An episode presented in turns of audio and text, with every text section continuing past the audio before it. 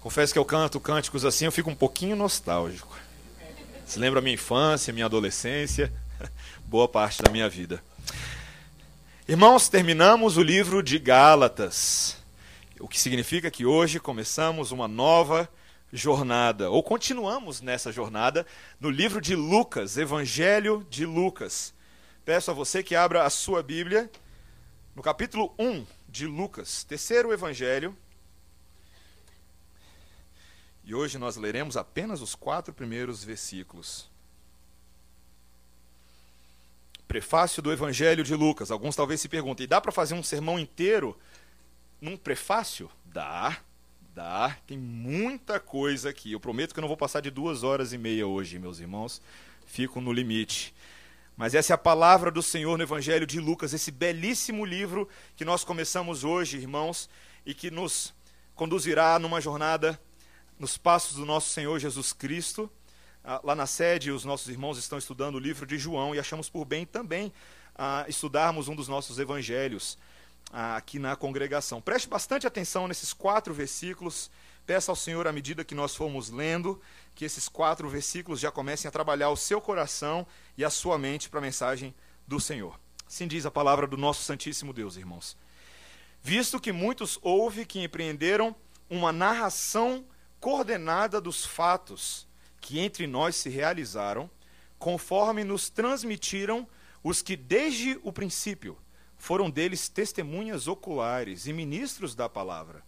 Igualmente a mim me pareceu bem, depois de acurada investigação de tudo desde a sua origem, dar-te por escrito, excelentíssimo Teófilo, uma exposição em ordem, para que tenhas plena certeza das verdades em que foste instruído. Até aqui a palavra do Senhor. Vamos orar? Senhor, nós somos teus filhos, dependemos de ti para absolutamente tudo nessa vida. E não seria diferente agora, Senhor. Nessa hora, pedimos, clamamos, rogamos ao Senhor que essa palavra, esses quatro versículos do prefácio de Lucas, sejam como uma mensagem de tal forma impactante em nós, que nós não possamos fazer mais nada senão olhar para a tua glória, a tua majestade e almejar a tua vontade. Ajuda-nos nessa tarefa em nome de Jesus. Amém. Irmãos, se eu entrar em uma das livrarias que nós temos aqui na cidade, quem sabe a Saraiva ou a Leitura, aqui tem perto a Livraria Cultura, quantos livros eu encontraria escritos sob a sua autoria? Ou em que categorias eu encontraria os seus livros? Talvez essa seja uma pergunta estranha. Você fala assim, pastor, eu nunca escrevi um livro na minha vida, mas eu gosto de pensar nesse tipo de coisa. Eu, eu tenho uma mente muito criativa, irmãos, e eu trabalho durante a semana com dois pastores também muito engraçados e muito criativos, reverendo Breno e Emílio. E à medida que eu estava preparando o meu sermão, eu fiquei pensando quais seriam os livros que os presbíteros da CMA escreveriam. Né? Se eles tivessem que escrever um livro. O presbítero Cláudio certamente seria algo do tipo Evangelho, Família e Finanças, alguma coisa do tipo. Né? Presbítero Charles, quem sabe, nas pegadas de Calvino. Né? Fica bonito isso, né? Daniel Torres, nosso diácono querido, cultivando os cabelos de Sansão. Como eu cheguei lá. Reverendo Emílio, pregações criativas e ilustrações exóticas, algo parecido com isso. E por último, certamente, afiando a peixeira. Mil e uma receitas para a sua santificação, com o chefe Breno. Né? Seria minha mente criativa. Meus irmãos, eu, eu sonho um dia poder escrever um livro. Minha esposa sabe que eu já comecei a escrever uns pedacinhos aqui e ali, mas certamente todas as vezes que eu penso em escrever um livro, eu penso, rapaz, isso não é uma tarefa fácil. Escrever um livro é algo muito difícil. Talvez quando você ah, entre e veja aquela vastidão de livros na, nas vitrines ali da livraria leitura, qualquer coisa assim, você fica assim, oh, poxa, eu vou fazer um também. Mas escrever um livro é uma tarefa ah, que exige uma grande quantidade de esforço empregado especialmente na fase de preparação de um livro. Você, dependendo do assunto que você vai escrever, vamos supor que você vai escrever um livro sobre a história de algo, a história do Brasil. Você tem meses ou anos de estudo daquele assunto em questão. Ah, você tem uma investigação acurada de tudo que vai acontecer, ou de tudo que você quer relatar naquele livro: nomes de personagens, datas específicas, acontecimentos específicos. Além disso, você tem toda a organização das ideias. Né? Como é que você vai apresentar essas ideias para o seu leitor? Você tem que escolher o tipo de, de linguagem, de gramática que você vai empregar, as ilustrações ah, que você vai fazer de tal forma que o seu leitor não fique entediado na leitura, mas que ele goste da leitura, que seja algo prazeroso, que ele recomende o livro para outras pessoas, que nem a gente faz aqui na igreja frequentemente, né? A gente recomenda vários livros e certamente ah, escrever um best-seller é algo para poucos, né? Eu fico ah, pensando, o nosso presbítero Sabino ele é dono de uma editora, editora Monegismo. Recentemente ele publicou um livro que é uma coletânea de artigos chamado Sistemática para a Vida, ah, que foi feita em homenagem ao teólogo Heber Carlos de Campos. E eu acompanhei um pouco da trabalheira que foi para o Sabino ser o editor desse livro. Eram vários escritores, vários artigos, eu participei também, Reverendo Emílio teve dois artigos, mas eu vi o trabalho que foi cobrar os prazos, organizar os assuntos, revisar os textos atrás de erros erros de redação, ou quem sabe até algumas questões teológicas um pouco controversas, complicadas, você tem que ir atrás de, to de tudo isso. É muito trabalho. Mas eu te faço essa pergunta hoje à noite. Se esse é o esforço que se dá para escrever um livro, deixa eu te perguntar: um livro ordinário, quão difícil é escrever a Bíblia? Porque a gente não está falando de apenas um livro, não é verdade? A gente está falando de uma coletânea de 66 livros reunidos nessa coleção no cânon das escrituras, que foram produzidos num período de mais ou menos 1500 anos, por mais de 40 autores. E quando você para para pensar no, no que de fato a Bíblia é, que ela não é um livro sobre qualquer assunto, mas uh, você ser um escritor bíblico, você ser um autor das Escrituras, significa carregar nos ombros a responsabilidade de revelar quem é o próprio Deus e a sua vontade para os homens. Quão difícil é fazer isso? Imaginar que ah, os homens, os autores das escrituras, que ah, certamente o fizeram com muito esmero e dedicação, eles não dispunham de internet naquela época. Eles não dispunham de Google ou de apps que ajudam você a encontrar um texto de, sei lá, de Sofonias, quando o pastor manda você procurar Sofonias na Bíblia. Você sabe onde é que é Sofonias? Pois é, eles tinham que saber onde era Sofonias. Eles tinham que estudar a fundo a palavra de Deus com um afã de traduzir a própria mensagem de Deus para o povo. E certamente essa não é uma tarefa para homens pecadores ordinários. Mas é uma tarefa que o próprio Deus dá conta de fazer. O que é interessante sobre a palavra de Deus, queridos, é que ainda que ela tenha ah, meios humanos de chegar até nós, o autor principal das Escrituras, o grande editor dessa coletânea, é o próprio Deus.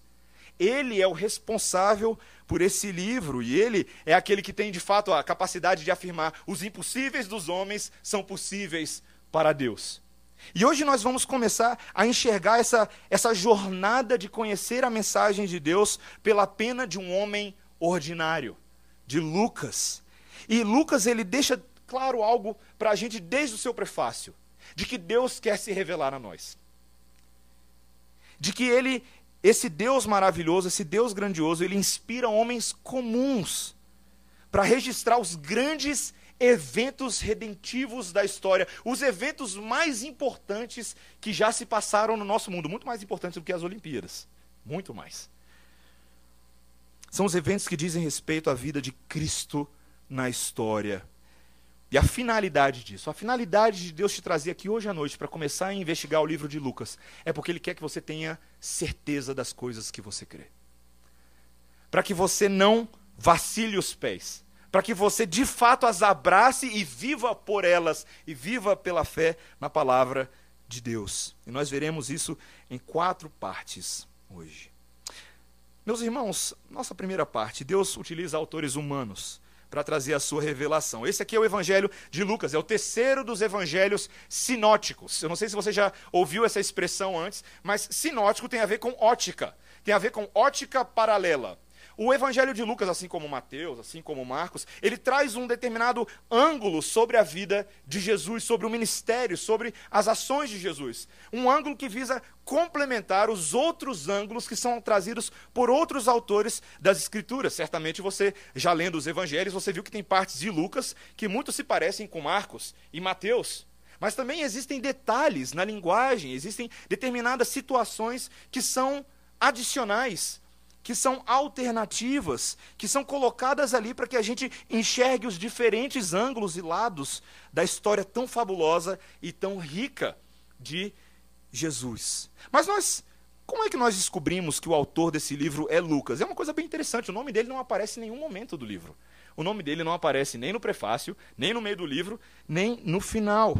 Mas a autoria de Lucas, ela está muito relacionada à autoria também do livro de Atos o livro de Lucas e o livro de Atos são dois livros que têm uma proximidade de estilo muito grande, de linguagem, de vocabulário. E ambos são dirigidos ao tal Teófilo, que aparece logo aí no versículo 3. Veja, excelentíssimo Teófilo. A, a, tradição da igreja que apoia Lucas como autor é uma tradição muito sólida, meus irmãos. Diferente de outros livros da Bíblia, em que muito se contesta quem era Lucas ou quem é o autor da Bíblia, o livro de Lucas ele recebe uma, uma evidência externa e interna muito grande. Para começar, a própria tradição, que data de quase da metade do século II, afirma que Lucas, esse Lucas que nós veremos, era o seu autor.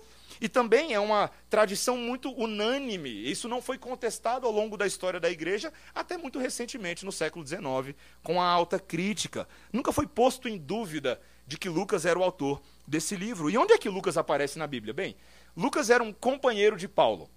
O próprio apóstolo Paulo registra em vários momentos das Escrituras, tanto no livro de Atos quanto em outros momentos, de que Lucas era um dos seus companheiros de viagem. Né? No livro de Atos você tem várias sessões que são as sessões em que o, o, a terceira a pessoa do a primeira pessoa do plural ela aparece bastante. Nós estamos fazendo isso, nós estamos fazendo aquilo. E para aparentemente Lucas estava no meio dessa trupe paulina para cima e para baixo. Paulo se refere a Lucas em vários momentos, por exemplo, ah, quando ele fala em Colossenses 4,14: Saúda-vos, Lucas, o médico amado e Demas. Era bem frequente Paulo, nas suas conclusões, das suas cartas, listar os seus companheiros e o, e o alô que eles estavam mandando para o pessoal. Sabe quando você tem o programa da Xuxa e no final do programa da Xuxa, quero mandar um beijo para minha mãe, para meu pai para meu pássaro. E todos eles falam a mesma coisa. Né? Lucas aparece com alguma frequência nessas citações. E parece que Paulo tinha um apreço muito especial por Lucas. Ele era o médico amado. Paulo, como vocês bem sabem, queridos, era um homem que foi muito enfermo. Ah, se depois você dá uma olhadinha lá em Coríntios, 2 Coríntios, as descrições das múltiplas enfermidades e situações de vida pelas quais Paulo passou. Esse era um homem que sabia sofrer. Mas era um homem que sabia sofrer com um bom enfermeiro do lado dele. Lucas foi aquele que ajudou bastante Paulo a aliviar o seu fardo. Ele cuidava das feridas, ele acompanhava Paulo, era uma espécie de clínico geral, dando conta do recado do apóstolo que sempre se metia em confusão. E Lucas era um bom um bom companheiro, um companheiro fiel que uh, andou bastante tempo uh, com Paulo. Nós temos informações sobre ele em 2 Timóteo 4,11, Filemão 24, no próprio livro de Colossenses. Depois você pode procurar com calma. Mas a verdade também, queridos, não apenas Lucas era um médico, mas Lucas era gentil. Ele era um homem que não foi uma testemunha ocular presencial do ministério de Jesus. Não. Lucas foi alguém que provavelmente foi convertido depois. A gente não tem o registro da conversão de Lucas exatamente, mas ele não fazia parte daquela equipe mais íntima de Jesus. Ele faz parte de uma segunda geração de discípulos. E vários autores ah, registram, ah, mesmo no, na literatura extra-bíblica, como Eusébio, por exemplo, na sua obra História Eclesiástica, de que Lucas era um gentio da raça originária de Antioquia. Era alguém que havia nascido em Antioquia e que provavelmente se juntou a Paulo no decorrer do caminho. Esse médico amado era alguém que enxergou bem de perto o ministério de Paulo, que era um representante de Jesus um apóstolo, alguém que conviveu com Paulo. E não somente com Paulo, mas com todos os companheiros apostólicos que se relacionavam com Paulo. Ele se tornou não apenas um médico querido e amado, mas também uma espécie de escrivão de viagem. Alguém que ia registrando as coisas que iam acontecendo. Talvez o que mais nos chame a atenção nesse prefácio não é o Lucas médico, mas é o Lucas escritor, é o Lucas historiador o Lucas, servo dedicado em registrar os grandes feitos da história. Esse parágrafo de abertura aqui da, do livro de Lucas é algo impressionante. Eu sei que você não lê grego koine, talvez você leia, né? Mas se você tivesse a habilidade de ler as línguas originais das Escrituras, você está, estaria se deparando nesses quatro versículos com alguns dos versículos mais bem escritos de toda a palavra de Deus. O refinamento estilístico de Lucas era impressionante. O que mostrava que, de fato, o autor desse livro sagrado era um homem muito culto, um homem muito estudado, um homem que, ah, aqui no grego, no original, esses quatro versículos são apenas uma frase. Não tem pontuação interrompendo. Tamanha habilidade dele de exprimir as suas ideias. E, e para quem que Lucas está escrevendo? O versículo 3 diz que ele está escrevendo para o excelentíssimo Teófilo. Bom nome para você colocar no seu filho quando ele nascer. Quem era Teófilo? Teófilo também era um gentio. O nome era grego, Theophilos, que significa literalmente amigo de Deus. Olha que interessante. Um homem, provavelmente de alto escalão, de altíssima posição ah, no governo romano. Essa maneira de Lucas de se dirigir a ele, excelentíssimo Teófilo, é uma maneira muito própria ah, naquela época, um pronome de tratamento que era utilizada às eminências, aos governadores, aos prefeitos, às grandes autoridades. Paulo se dirige assim a Festos, por exemplo, lá em Atos 26, 25. Ele fala: excelentíssimo governador Festo. E esse amigo de Deus, Teófilos, que alguns talvez questionam, será que esse era realmente o nome dele ou era um adjetivo que Lucas atribuiu a esse homem em particular? Mas a verdade era que alguém era alguém muito importante para Lucas. O versículo 4 nos diz, veja o versículo 4, logo no finalzinho, diz que esse era um homem que já estava sendo instruído nas verdades. De que é, Lucas escreve para alguém que já estava recebendo o evangelho, era alguém que já estava sendo edificado nessa fé. Essa palavra instruída, a última palavra do versículo 4 é literalmente catequizado, é a palavra grega que nós utilizamos para catecismo.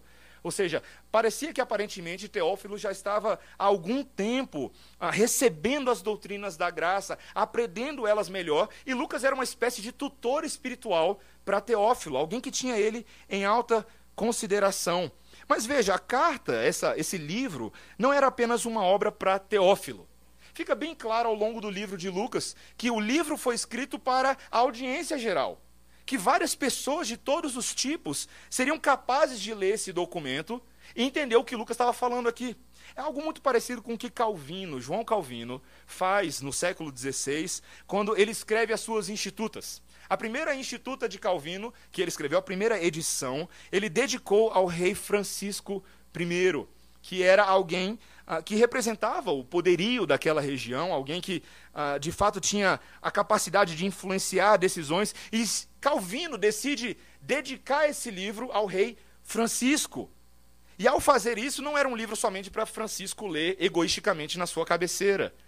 Era um livro que, apesar de ser dedicado a um homem, ele era para uso geral, uso na igreja, uso nos seminários. É algo parecido com o que Lucas está fazendo aqui. Ainda que haja alguém que seja homenageado, que seja importante para Lucas, era um livro aberto para todos os tipos de pessoas. Alguns comentaristas sugerem que talvez Teófilos fosse uma espécie de patrocinador de Lucas, alguém que, ah, tendo dinheiro e posição, tivesse a capacidade de distribuir o livro de Lucas pelo império.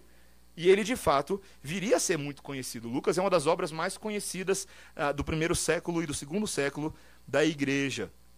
Mas há algo mais aqui do que apenas fatos sobre Lucas. De que maneira esse homem é participante da grande história de Jesus? De que maneira Lucas entra nessa história? De, de, fato, não é apenas o lado médico de Lucas, mas o registro que ele começa a trazer para a gente desde o versículo 1. Olha o que, que Lucas vai falar no versículo 1 visto que muitos houve que empreenderam uma narração coordenada dos fatos entre nós, se, que entre nós se realizaram. Lucas começa dizendo, meus irmãos, que ah, haviam muitas pessoas que estavam cientes dos acontecimentos daqueles dias. Lucas viveu numa época da história fascinante, não é verdade? Eu fico pensando, o que, que eu faria da minha vida se eu vivesse nos dias de Jesus? Ou pelo menos nos dias próximos aos dias de Jesus, como era o caso de Lucas. Que tipo de efervescência popular aquilo causaria? Lucas sabia que ele não era o primeiro a inventar roda. Ele não era o primeiro a escrever algo sobre Jesus. Como ele se um belo dia tivesse acordado falando, quer saber, eu vou escrever alguma coisa sobre Jesus, já que ninguém está falando disso. Não é o caso. Lucas entendia que várias pessoas estavam tentando gerar uma narrativa a respeito desses fatos. Muitos se perguntam de onde vem essa semelhança de Lucas com outros textos, como por exemplo Marcos e Mateus. Vários comentaristas dizem que provavelmente Lucas se utilizava desses materiais já produzidos para gerar o seu próprio material.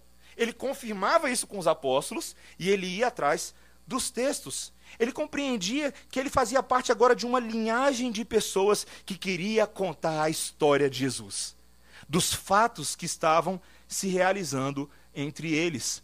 Curiosamente, Lucas não começa o seu livro como uma fábula, como uma ficção, com algo do tipo era uma vez. Logo no primeiro versículo, Lucas fala que esses fatos eram fatos. Meus irmãos, como isso é importante para a nossa fé? Como isso é importante? Eu preciso fazer essa pausa agora. Vivemos em dias em que o evangelho é atacado por todos os lados. E um dos principais ataques à fé cristã é de que essa fé é inventada. De que tudo que está escrito na Bíblia é algum tipo de história simbólica, uma história de moral, para convencer você a viver a sua vida de uma maneira, quem sabe, um pouco mais feliz, quem sabe, um pouco mais realizada. Mas Lucas não vai nessa linha. Lucas ele sabe muito bem o que ele está escrevendo. Ele sabe porque essas coisas eram fatos históricos. Se você depois folhear o livro de Lucas, eu pedi para você na semana passada para ler pelo menos 10 vezes a semana o livro de Lucas. Eu espero que você tenha feito.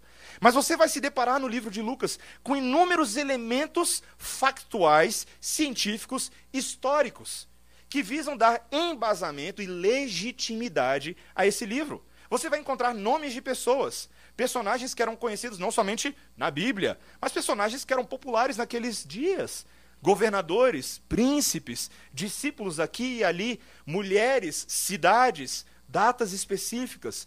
O livro de Lucas visa não apresentar para a gente uma historinha para dormir, mas uma grande história que tem a ver comigo e com você. São fatos históricos que mudaram de uma vez por todas o curso da história. Certo dia, conversando com um amigo meu que frequentemente me questiona com relação ao evangelho. Ele é daqueles que manda mensagem no Facebook só com polêmica, sabe? Manda uma mensagem com você só com polêmica. Ele nunca fala oi para você, só polêmica. E aí, num belo dia desses, a gente conversando sobre datas, né, sobre uma série de coisas. E me veio um exemplo pequeno na cabeça. Eu perguntei para ele, fulano de tal, você não se estranha com o fato de que tudo o que aconteceu com Jesus e com seus discípulos é um marco tão absurdamente grande, não somente para a igreja, mas para todas as pessoas desse mundo, que a história da humanidade ou da civilização ocidental está dividida em antes de Cristo e depois de Cristo? Eu perguntei isso para ele. Você já parou para pensar nisso? Como pode um carpinteiro vindo lá da Galileia, da região de Nazaré, um homem pequeno e sem importância, não estamos falando de um político de grandes proporções, marcar tanto a história, que se você não coloca essa resposta na sua prova de história, você vai se ver com professor. Seja você crente ou não. Essas coisas deveriam chamar a nossa atenção. Deveriam chamar a nossa atenção porque nós não vivemos meramente por fatos, mas nós sabemos que isso representa algo grandioso na história de Deus. Em Cristo Jesus, nesse momento da história, Deus estava fazendo algo muito, muito mais do que apenas eventos isolados. Deus estava cumprindo profecias que há muito haviam sido proferidas.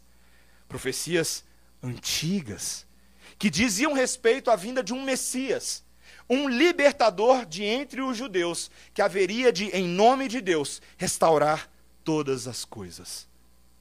Você sabe o que é uma profecia? Alguém já falou alguma profecia para você? Talvez sim. A gente sabe que muitas dessas profecias que são faladas aí afora, a gente não dá muito valor para elas, porque elas não acontecem, né? Olha, fica tranquilo, porque daqui a duas semanas Deus vai mandar um varão para você. Ele é lindo, lindo, né? Fica tranquilo que o seu emprego está vindo. Eu vejo, eu vejo. Eu tive um sonho hoje à noite, você vai trabalhar numa mecânica. A gente ouve todos os tipos de coisas hoje em dia. Pessoas, às vezes, no afã de falar em nome de Deus, se esquecem de que Deus não mente. De que Deus não é aquele que promete e depois não cumpre. Mas a história que está acontecendo aqui é diferente, queridos. O que está acontecendo nos dias de Jesus é algo único na história. É por isso que Paulo, em Colossenses 2, afirma que Cristo vem na plenitude dos tempos para cumprir tudo aquilo que havia sido dito a respeito dele. Isso é impressionante. Cristo havia sido prometido pela boca de Moisés, pela boca de Isaías, pela boca de Davi, pela boca de Samuel, pela boca de Josué. A história a respeito de Cristo já havia sido contada a respeito dele com muitos detalhes, com muitas nuances.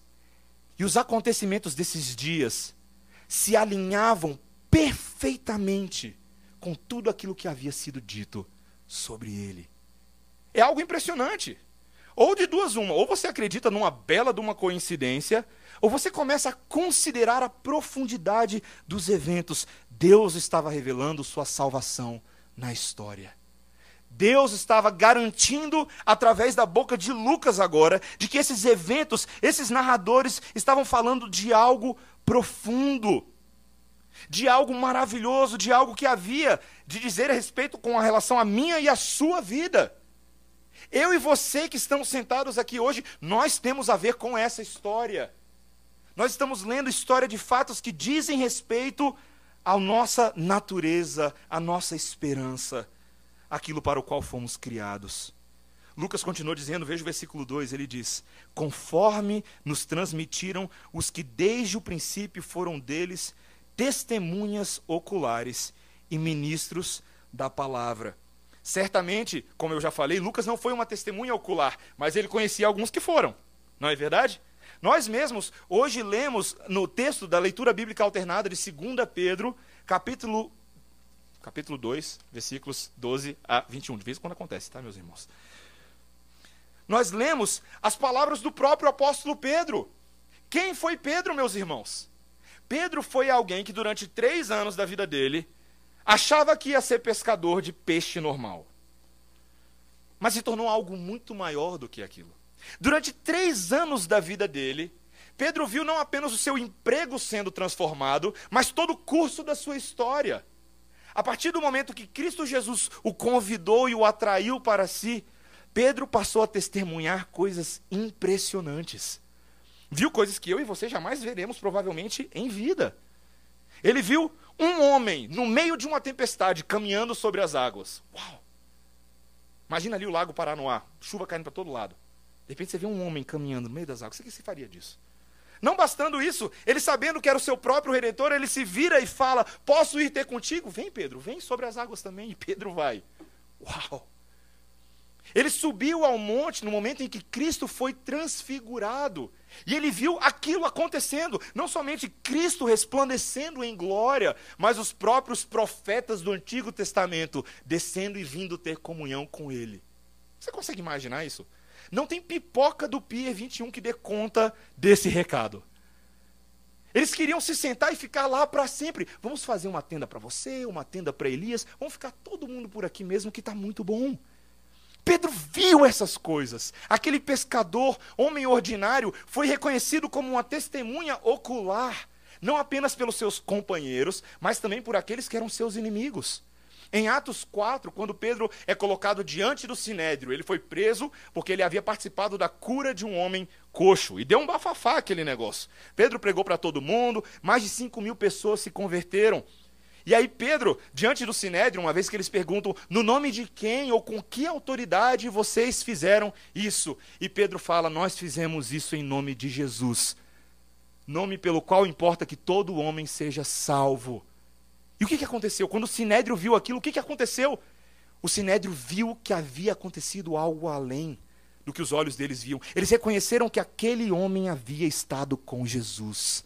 As suas palavras, a sua autoridade não eram normais. A sua vida havia sido transformada.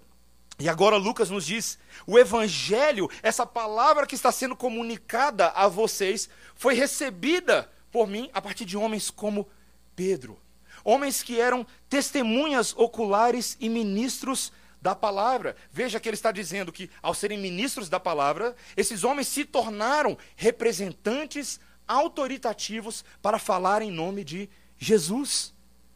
O nosso conforto, queridos, é que Lucas está trazendo uma mensagem que foi legitimada pelo selo dos apóstolos.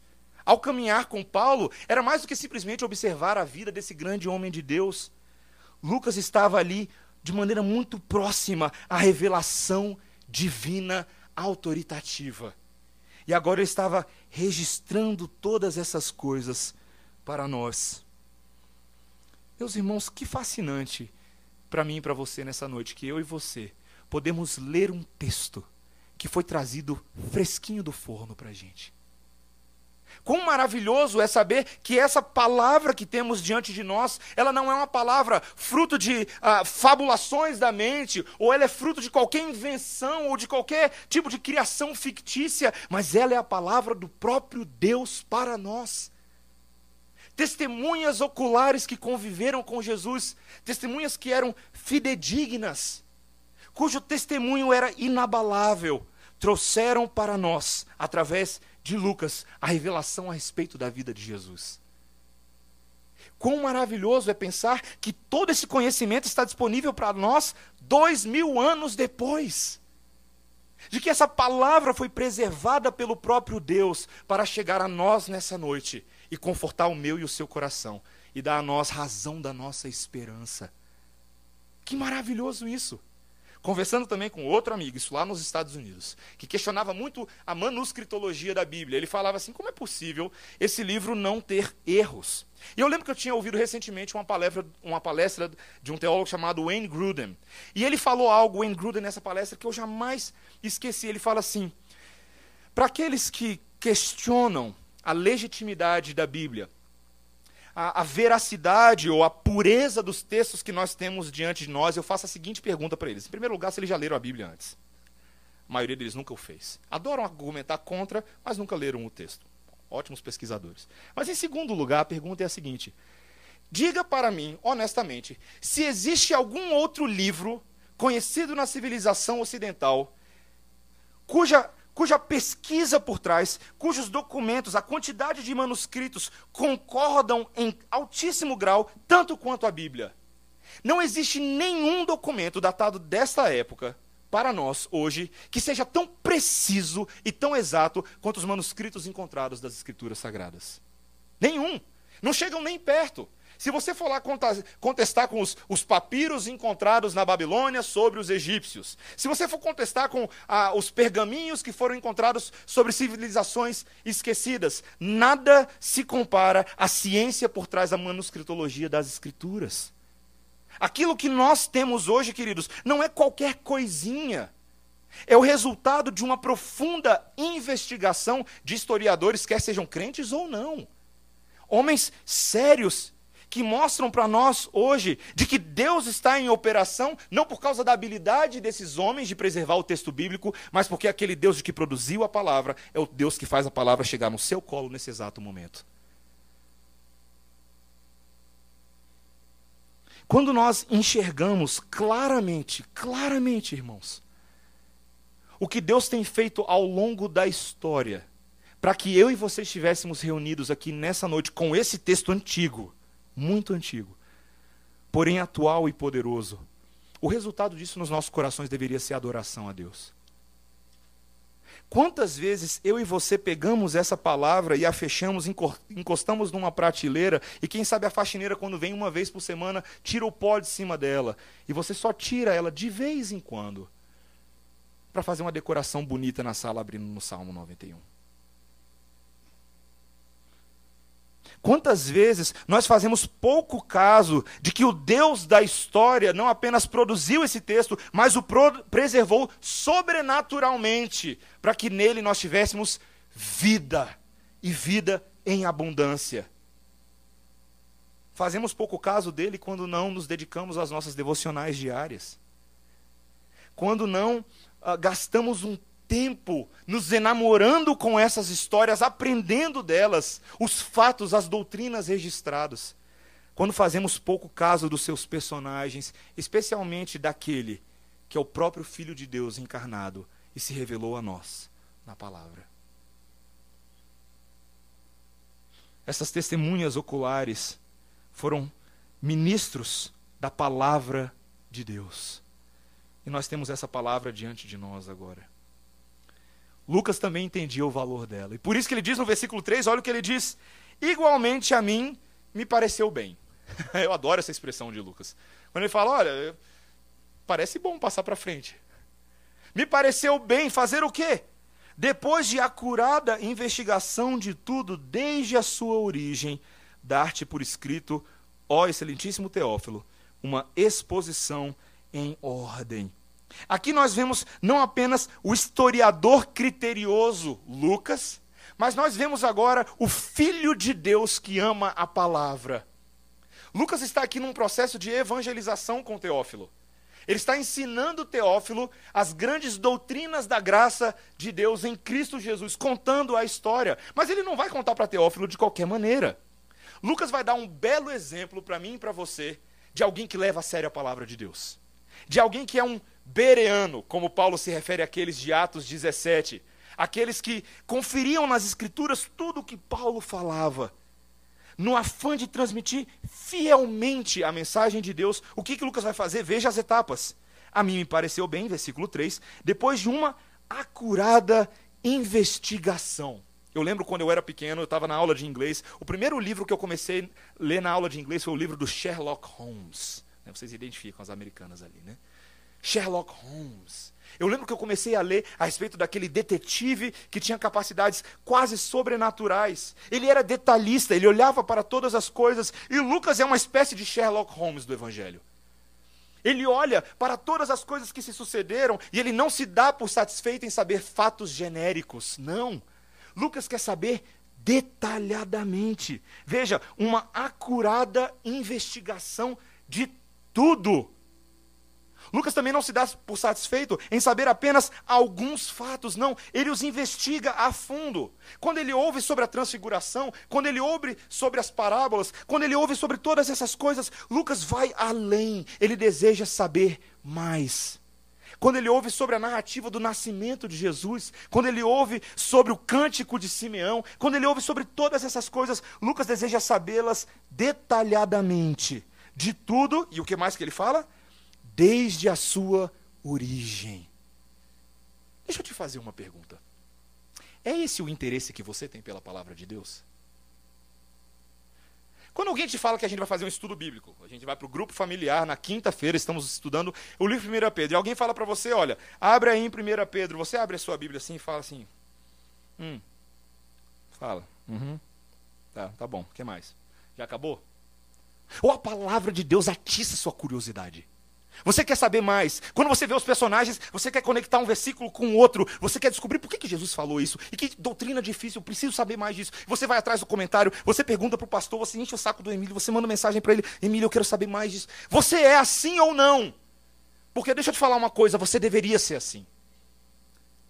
Nós que temos o privilégio de ter a palavra de Deus, não temos o direito de fazer pouco caso dela. Porque nós temos, meus irmãos, o maior bem que existe na face da terra. Nós temos a revelação do Deus vivo. E isso deveria atiçar a sua curiosidade. Lucas não é um evangelista de segunda categoria. Ele não se satisfaz em dar para Teófilo um panfletinho e falar que, Teófilo, lê aqui, João 3,16, é tudo que você precisa saber, vai resolver a sua vida. Não. Lucas quer dar uma investigação detalhada para que Teófilo veja com seus próprios olhos e tenha fé. Ele encerra falando isso, olha o versículo 4. Qual é a finalidade de toda essa trabalheira? Para que tenhas plena certeza das verdades em que fosse instruído. Meus irmãos, Lucas desejava que Teófilo tivesse absoluta convicção de que aquelas verdades nas quais ele já estava sendo edificado eram de fato reais, verdadeiras, relevantes para a sua vida. Ele queria que esse homem tivesse não qualquer certeza, mas a plena certeza. É bem possível que Teófilo, assim como tantos de nós, lidasse com um problema nos seus dias: o problema da incerteza. Quem era Teófilo? Teófilo era gentil e ele era um oficial romano. Era alguém que provavelmente estava constantemente exposto às ideias do império ao qual ele servia. Provavelmente essas ideias perpassavam por filosofias, ideologias, deuses pagãos, que o tempo inteiro questionavam em Teófilo a veracidade do ensino do cristianismo. O tempo inteiro Teófilo, naquele ambiente paganizado, naquele ambiente idólatra, era puxado de um lado para o outro a não ter certeza em nada. Viver num ambiente plural, pelo qual a sociedade romana e a sociedade grega eram conhecidos. Nada muito diferente dos dias em que eu e você vivemos, não é verdade? Ter um problema com incerteza não é um problema de Teófilo, é um problema nosso. Lembro-me claramente, meus irmãos, eu entrei na UNB em 2003 para cursar o curso de comunicação social. E logo no segundo semestre da UNB eu peguei a aula de introdução à filosofia. Tava aí uma boa aula para testar a minha fé. E eu me deparei com uma menina nessa turma, não vou citar o nome dela, mas ela era de uma igreja conhecida, uma igreja do nosso presbitério. E eu comecei a conversar com ela e e eu peguei ela numa fase muito complicada da vida dela. Porque eu comecei a conversar e eu, que, eu percebi que ela estava numa transição. Mas não era numa transição para conhecer mais o seu Deus, mas era para abandonar o seu Deus. Ela estava começando a questionar se a fé que ela tinha desde a infância, por ter sido criada no Evangelho pelos seus pais, era de fato uma fé verdadeira. Porque aquela aula de, de, de filosofia estava causando um grande rebuliço no seu coração as várias ideias, com todas as suas facetas, com todo o seu, uh, com todo o seu brilho, estavam atraindo aquela menina e colocando uma grande marca de interrogação no seu coração. Será que esse negócio de Jesus é verdade mesmo? O ambiente em que eu e você vivemos, o ambiente que os seus filhos vivem, você que é pai, você que é mãe, é um ambiente de constante ataque à fé cristã. Não bastando ser um problema fora da igreja, é um problema também dentro da igreja quando nós olhamos o estrago causado pelo liberalismo teológico. Homens que se dizendo pastores representantes de Deus questionam os principais eventos da salvação. Dizendo que, por exemplo, esse negócio de crer em ressurreição aí é um pouco radical demais. Vai, vai dizer mesmo que Jesus nasceu de uma virgem. Hum, sei, conta outra. Que mais? Quer dizer então que você crê em milagres, que um homem é, pode chegar por aí e fazer uma pessoa ressuscitar dos mortos. Você realmente crê nisso no tempo em que a ciência já comprovou que isso não é possível. E por aí vai. Pastores fazendo isso de púlpito. Uma vergonha ao evangelho. Ataques fora, ataques dentro da igreja. Meus irmãos, nós precisamos ter plena certeza, e eu, eu sinto a sua dor, eu sei que muitas vezes isso é difícil, eu já passei por isso. Eu já passei pela dificuldade na minha vida de ter plena certeza do Evangelho, eu lembro que doeu demais, eu nunca mais quero passar por isso. E como é que Lucas ajuda Teófilo a sair dessa? O que, que é o Evangelho de Lucas? No Evangelho de Lucas, meus irmãos, nós vemos aqui pelo menos quatro breves características. Primeiro, Lucas mostra um Deus que é detalhista na sua revelação. Lucas é um escritor diversificado. A quantidade de subgêneros literários dentro do livro de Lucas é fascinante. Ele decide mostrar de diversas maneiras a grandeza de Deus. Ele conta histórias de anúncios angelicais. Ele conta narrativas de nascimento, salmos líricos de louvor canções de Natal, profecias, genealogias, histórias de preparação, histórias sobre a tentação no deserto, histórias de vocação de discípulos, histórias de em conflitos com fariseus, histórias de encontros diversos, milagres, parábolas, bem-aventuranças, sermões, provérbios, histórias de sofrimento e a paixão, relatos de ressurreição. Lucas decide mostrar a riqueza detalhada da história da redenção. Histórias que ganham vida na nossa imaginação. No centro de todas essas histórias, meus irmãos, encontra-se Jesus Cristo de Nazaré. Desde o primeiro anúncio da sua vinda até a sua ascensão no céu, Jesus está no centro de tudo. As músicas que aparecem em Lucas são para o louvor de Jesus. Os milagres que aparecem em Lucas são o poder de Jesus. O ensino que aparece em Lucas é a sabedoria de Jesus. O conflito que aparece em Lucas é por causa das reivindicações de Jesus como Deus. E a cruz é aquela que somente ele podia suportar.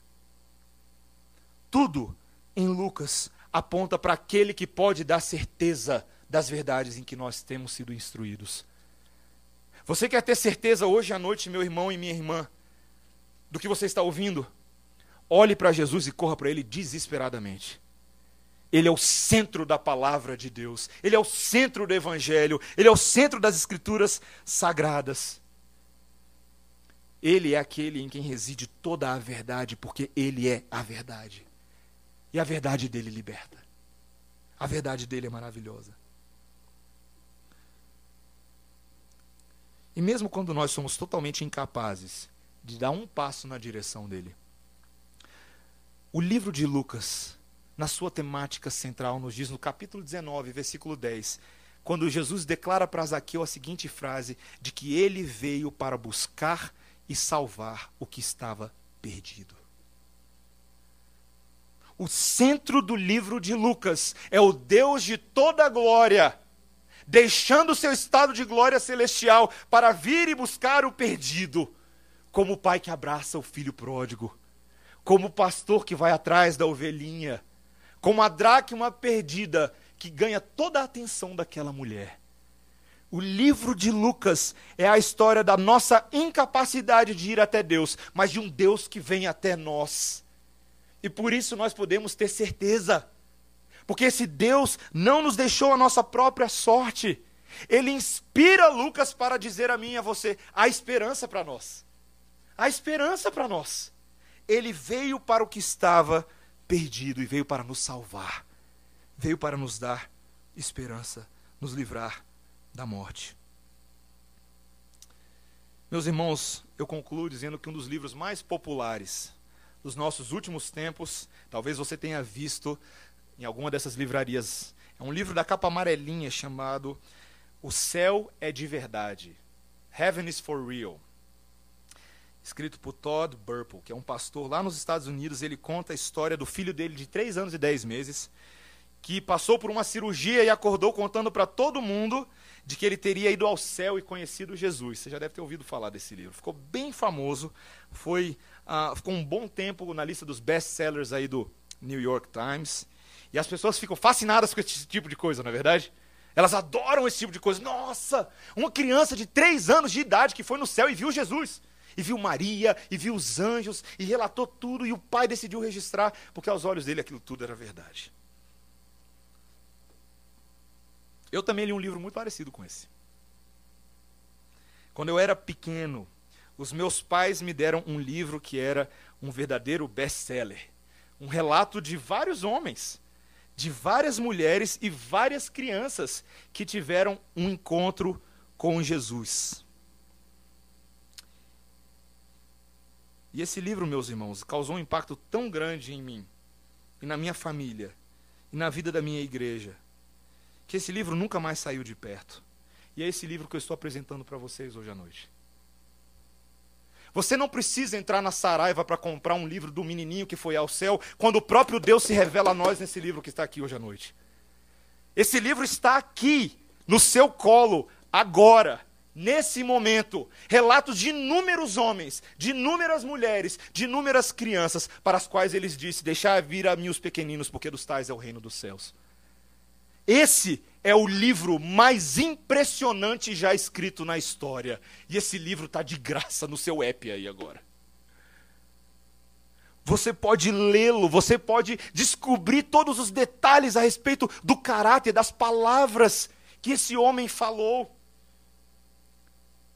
Esse livro que está descansando no seu colo nesse momento é um livro que te vai fascinar com algo que vai muito além de detalhes fictícios porque eles não são fictícios, eles são a história da sua vida e a história da sua esperança. Quão maravilhoso é, meus irmãos, o fato de que Jesus veio e se revelou a nós. Ele que é a palavra, a palavra desde antes da fundação do mundo, o Logos divino, o Verbo da graça de Deus, contando a sua própria história para nós.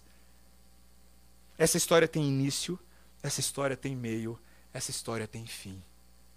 E o fim ainda não chegou. Não apenas um menininho de três anos vai ver Jesus. Todos nós iremos vê-lo um dia. Todos nós iremos ver Jesus um dia. Todos nós.